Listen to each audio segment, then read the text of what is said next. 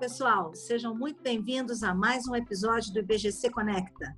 Eu sou a Cláudia Elisa, conselheira de administração do IBGC e da IVEN, membro do Comitê de Estratégia e Inovação da Tupi SA e do Conselho Consultivo do Grupo Gouveia. Nos próximos anos, a forma de fazer negócios com a União Europeia apresentará diversos desafios e oportunidades. A grande questão em pauta é a implementação do Pacto Ecológico Europeu, o Green Deal, que busca transformar os desafios com relação ao clima numa alternativa de desenvolvimento econômico para aquela região. O Pacto Ecológico Europeu ele prevê um conjunto de ações a serem implementadas até 2050 para a União Europeia alcançar a neutralidade carbônica, contribuindo para o retardo do aquecimento global. Ele é bem abrangente, englobando os diversos setores de atividade, como área de transportes, alimentação, agricultura, indústria e infraestrutura. Todo esse movimento deverá impactar de modo significativo as empresas brasileiras que possuem negócios com o continente. E, para falar sobre o Pacto Ecológico da União Europeia e seus impactos nos países, empresas e sua governança, nós hoje recebemos o Marco Vanderê, que é Chief Development Officer do GRI e já trabalha há mais de 25 anos na área de desenvolvimento sustentável. Ele fica baseado em Amsterdã, fala português, porque começou sua carreira no Brasil, na área ambiental, e vai responder algumas perguntas sobre o tema que estamos trazendo aqui hoje. Que prazer ter você aqui conosco no IBGC Conecta. Tudo bem com você?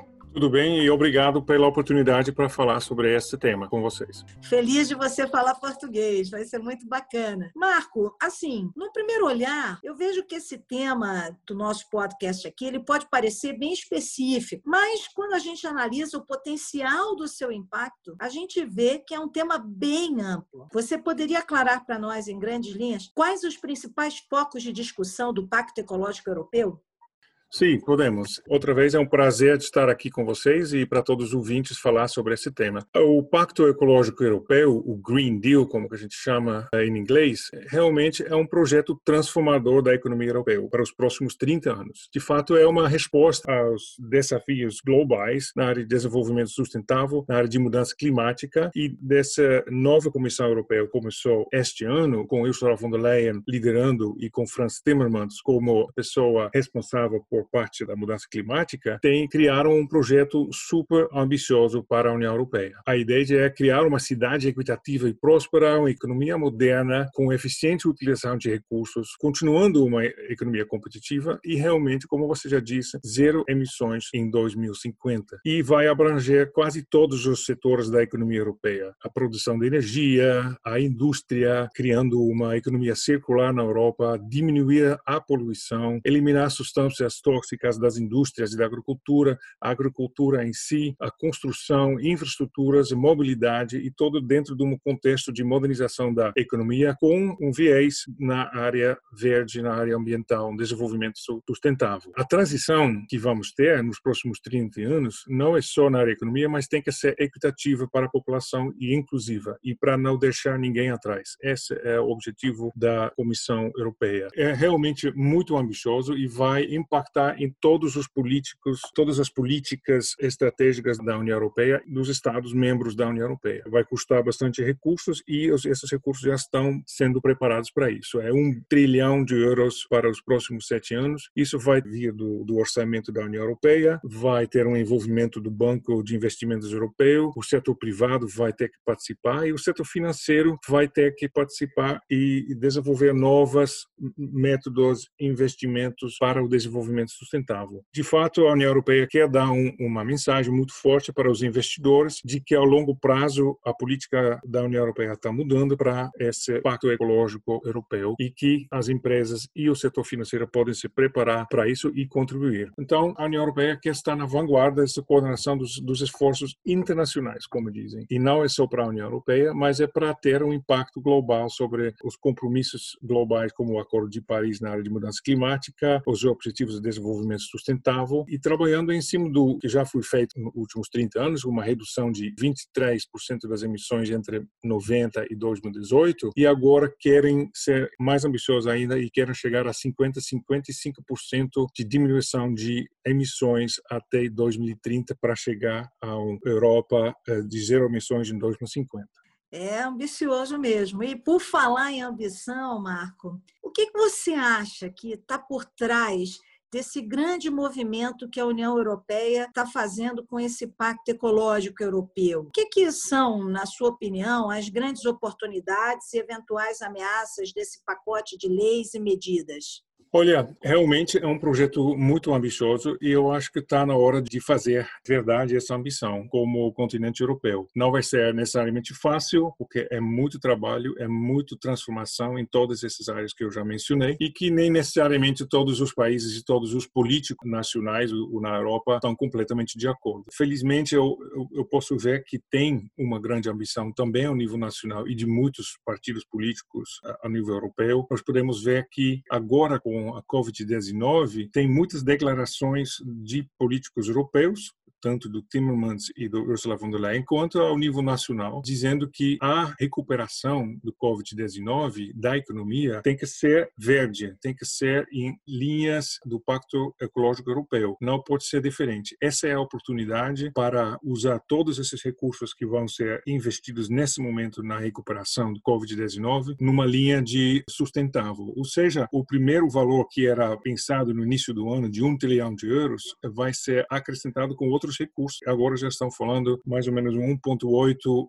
trilhões de euros para todo esse, esse projeto de recuperação. Então, as ameaças são de ponto de vista político, mas eu acho que tem bastante ânimo na Europa para fazer isso, porque também as, os investimentos vão apoiar as empresas a fazer essas transformações. Então, outra ameaça pode ser de que como vai funcionar o Pacto Europeu. As emissões na Europa vão diminuir devido a, a muitos investimentos e o que pode acontecer depois? Pode ter, como diz, um tipo de fuga de emissões carbônicas para fora da Europa. Ou seja, todos os investimentos feitos na Europa têm um impacto positivo, vão diminuir as emissões, vão fazer a indústria, a agricultura, etc., muito mais sustentável, enquanto as empresas europeias não vão continuar competitivas a nível global e essas emissões vão ser produzidas em produtos e serviços fora da Europa e vão impactar. Ou seja, não temos um resultado global positivo. Mas a União Europeia, dentro do Pacto Ecológico Europeu, visa a trabalhar nesse tema e dizer que os custos, de fato,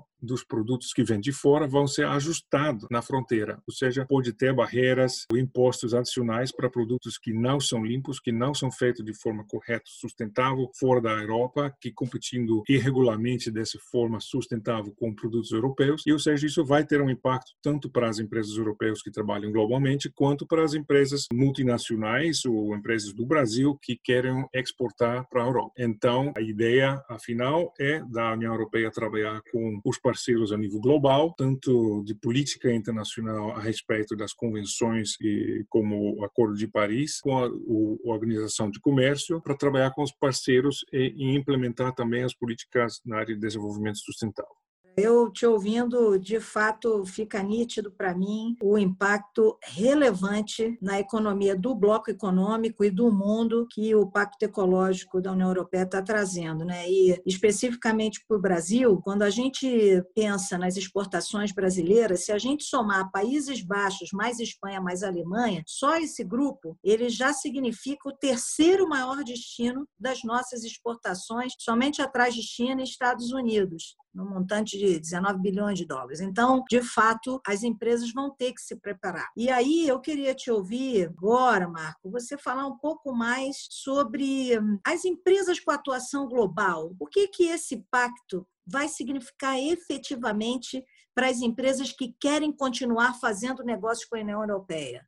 Bom, gostaria de começar essa resposta com uma citação do próprio documento. E como você sabe, todos os documentos da União Europeia são traduzidos em todos os idiomas do bloco, ou seja, todos os documentos também estão disponíveis no site do, da União Europeia em português. E aí diz todos os produtos químicos, matérias-primas, gêneros alimentícios e outros produtos colocados no mercado europeu devem cumprir integralmente a regulamentação e as normas pertinentes da União Europeia. Ou seja, para o comércio global, entrar entrar no mercado europeu e isso tem a ver também muito com o acordo Mercosul-União Europeia, que está sendo formalizado, mas ainda tem que ser aprovado em vários países, vai ter um impacto sobre as empresas que produzem e querem exportar para a Europa. Outro ponto importante é que a Direção-Geral FISMA da União Europeia, que é responsável pela estabilidade financeira, os serviços financeiros e os, os mercados de capital, tem eh, lançado um processo de revisão da diretriz para os relatórios não financeiros de empresas.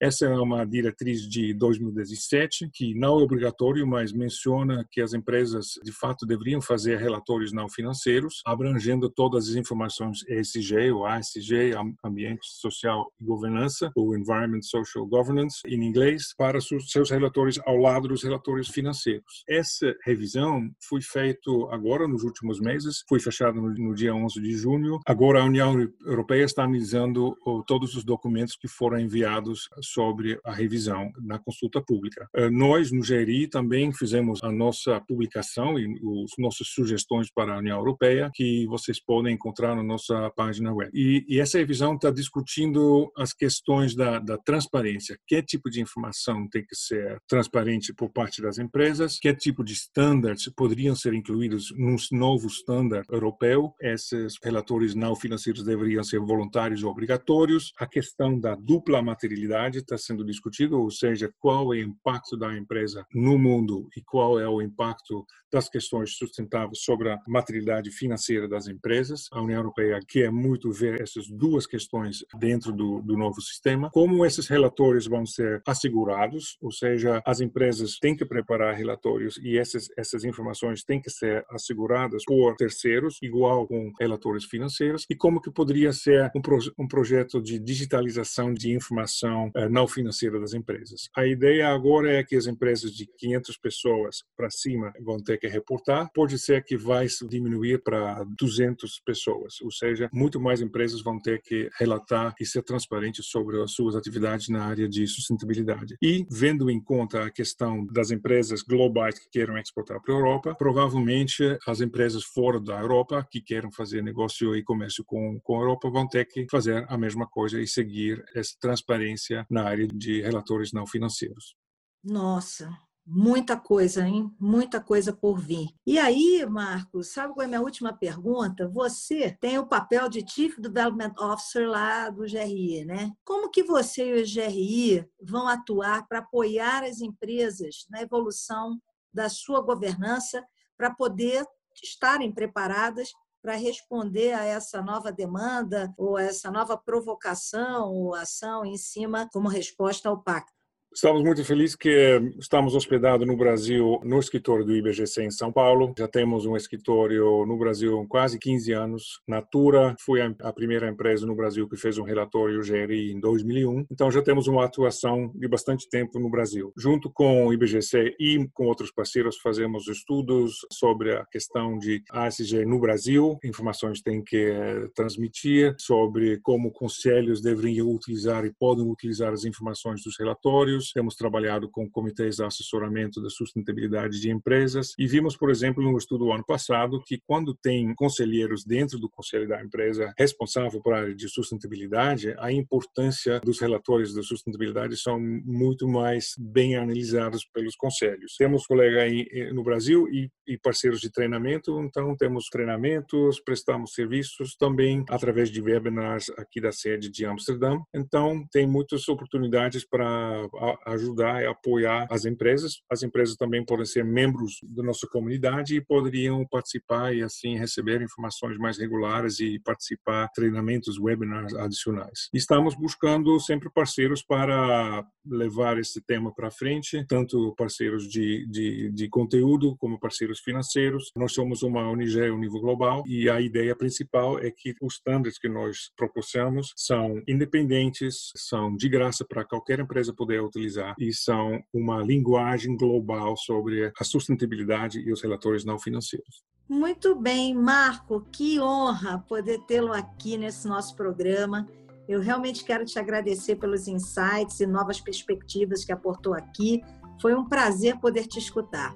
Igualmente, muito obrigado pelo tempo e pela oportunidade de falar sobre esse tema com vocês. Bom, Esse BGC Conecta trouxe um bate-papo com um conteúdo muito relevante e estratégico para os negócios. Um breve resumo do que escutamos é o seguinte: a União Europeia ela sai na frente com o Pacto Ecológico, demonstrando que só existe uma maneira de pensar o crescimento futuro, considerando a questão ambiental. O pacto ele é um marco muito importante para trazer os temas de ASG para a pauta de discussão das empresas nos seus órgãos de governança. E o GRI ele pode auxiliar as empresas e os conselhos na sua discussão estratégica sobre os tópicos de ESG. Os movimentos que observamos, como a própria aprovação do Green Deal, eles demonstram a necessidade de evolução dessas discussões na sala do conselho, já que o futuro, ele não é mais tão futuro assim. O IBGC Conecta fica por aqui. E caso vocês queiram saber mais sobre governança corporativa, acesse o site do IBGC e saiba mais sobre os nossos cursos. Acompanhe também o IBGC nas redes sociais e fique por dentro da nossa programação. Dúvidas e sugestões são super bem-vindas através do e-mail comunicação@ibgc.org.br, comunicação sem cedilha e sem o tio. E até a próxima.